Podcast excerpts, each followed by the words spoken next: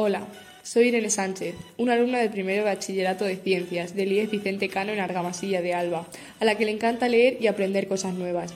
Por esta razón elegí Literatura Universal, una asignatura bastante entretenida en la que se me ha propuesto hacer este podcast. Hoy voy a presentar mi podcast llamado Feminismo en la Antigüedad, trabajado con el libro Héroes y Heroínas, los favoritos de los dioses, de Monse Viladeval y Valdeperas y Tony Lacay y Pintat un libro que trata de los héroes de la antigua Grecia y cuestiona la escasa aparición de las heroínas en los mitos. Debido al prácticamente nulo protagonismo femenino, he decidido hablar de una mujer que sí tuvo la oportunidad de demostrar su valía, Atalanta. En el libro Héroes y Heroínas, los favoritos de los dioses, se describe a Atalanta como una mujer que luchó por ser aceptada y considerada como una igual por los hombres. Me parece una gran muestra de feminismo y búsqueda de la libertad femenina, pues ella no se sometió al hombre adaptándose a unos cánones de comportamiento impuestos por el género masculino, y sin embargo se vio envuelta en ellos sin buscarlo, como comenta también el libro diciendo Tenía un obstáculo insalvable en su contra, era extremadamente bella, y esto me parece una demostración infalible de cómo las mujeres, incluso sin desearlo, nos encontramos en un entorno patriarcal en el que actuamos como objeto de consumo para los hombres, pues estamos sometidas a actuar y a vernos físicamente siguiendo unos estándares creados por ellos. En este mundo las mujeres son criticadas por buscar la aprobación masculina y es totalmente comprensible que quienes las critican puedan sentir disgusto por los comportamientos que conlleva este deseo. Pero ¿realmente no comprenden que se comportan así porque han crecido en un ambiente en el que nos han enseñado que los hombres son la clave del sistema y la única eh, utilidad que tienen las mujeres es ser su compañía.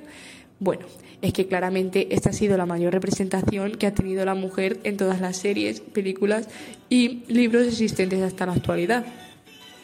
Marta Mississippi explica esta triste realidad en su slam a Walt Disney, en la que cuenta cómo Walt Disney, un hombre, nos ha enseñado a través de las películas y princesas que debemos ser débiles, que debemos ser salvadas por un hombre, mientras que realza cualquier acción masculina, pues los príncipes de las mayorías de películas de Disney no hacen mucho más que salvar a la princesa sin tener ningún tipo de presentación. Por no hablar de que gracias a esto nos ha enseñado que debemos enamorarnos de alguien que no conocemos solo porque ha hecho algo por nosotras. Por suerte, este fenómeno está cambiando. Por ejemplo, al igual que Atalanta, Mérida en la película Brave tenía varios pretendientes, obviamente impuestos por su familia, porque ella en ningún momento de la película tiene ganas de casarse, y solo accedió a hacerlo con aquel que le venciera en tiro con arco. Atalanta se vio en una situación un poco parecida, pero la diferencian dos aspectos. La condición de la griega fue que su futuro marido tendría que ganarle en una carrera, y al contrario que Mérida, ella sí se casó. Estas dos mujeres son el ejemplo perfecto para explicar otra actitud propia del patriarcado, el matrimonio concertado, la necesidad que tiene un tercero, en este caso sus padres, de casar a sus hijos e hijas. Tristemente es un suceso bastante común, aunque en menor medida también en la actualidad, sobre todo en países subdesarrollados de África, en los que incluso le ocurre a las niñas y jóvenes adolescentes, como ocurría en la antigua Grecia. Tras explicar todo esto, debo hacer una aclaración. El patriarcado también afecta a los hombres, pues los estándares masculinos son también muy potentes e influyen en la vida de todos. Pero en verdad, sobre todo a aquellos que no los cumplen o incluso se acercan a los femeninos, y de ahí nace la masculinidad frágil. Entonces, ¿por qué las mujeres estamos prácticamente sometidas a cumplir los estándares? Pero si lo hace un hombre, está mal visto. ¿Es esto quizás una muestra indirecta de odio hacia la mujer? Esta pregunta está relacionada también con Atalanta, pues en la cacería de Calidón, cuando la mujer recibe la piel del animal, los hombres que, llevados por la inercia de la obligación, trabajan con ella, se molestan porque es ella la que recibe el premio, aunque fue de manera justa porque fue ella quien completó la misión.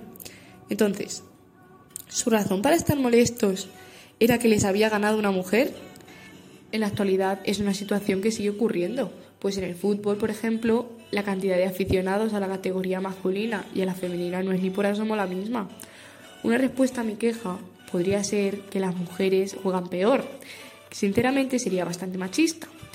Pero en el caso de que fuera verdad, ¿No tiene algo que ver que el comienzo de la tradición futbolística masculina se remonte a 1857 y que, aunque el fútbol femenino surgiera en 1894, no existiera una liga de fútbol femenino hasta 1988?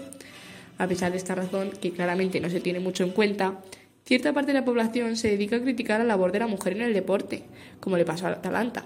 siendo que esta labor no influye en nada en las vidas de las personas y desde luego no busca molestarlos. Al fin y al cabo, es deporte, no es algo de hombres o mujeres, es deporte. Puede estar clasificado en categoría masculina y categoría femenina, pero sigue siendo el mismo y no le encuentro el sentido a querer humillar a quienes lo realizan independientemente del género solo por practicar aquello que les gusta. Tras esta sesión de situaciones de machismo que sufrimos las mujeres desde la antigüedad, quiero hacer otra aclaración. Con este discurso no busco desprestigiar ningún logro masculino, solo que se admiren también los femeninos y hacerle ver a la gente que el concepto de mujer débil no es algo de antes, porque nunca ha existido, solo es una concepción que alguien se inventó y nos quiso hacer creer. En conclusión, me parece importante la aparición de mujeres en mitos, que aunque sea escasa, al menos la hay, y creo que los autores también. Pues en la página 9, tras hacer una breve introducción sobre los héroes, dicen, ¿pero y las heroínas? A medida que vayáis leyendo el libro os daréis cuenta de su escaso protagonismo, y es verdad, pues de ocho protagonistas solo son dos mujeres, y una es Pandora, que es profundamente criticada en su propio mito. Con esto os invito a leer Héroes y Heroínas, los favoritos de los dioses, y pregunto, ¿por qué no tomamos como ejemplo a Atalanta? Comenzamos a ser más nosotras mismas sin tener en cuenta las opiniones sociales y seguimos incrementando el número de protagonistas de su propia historia. Con esta pregunta me despido y hasta el próximo capítulo os doy un respiro.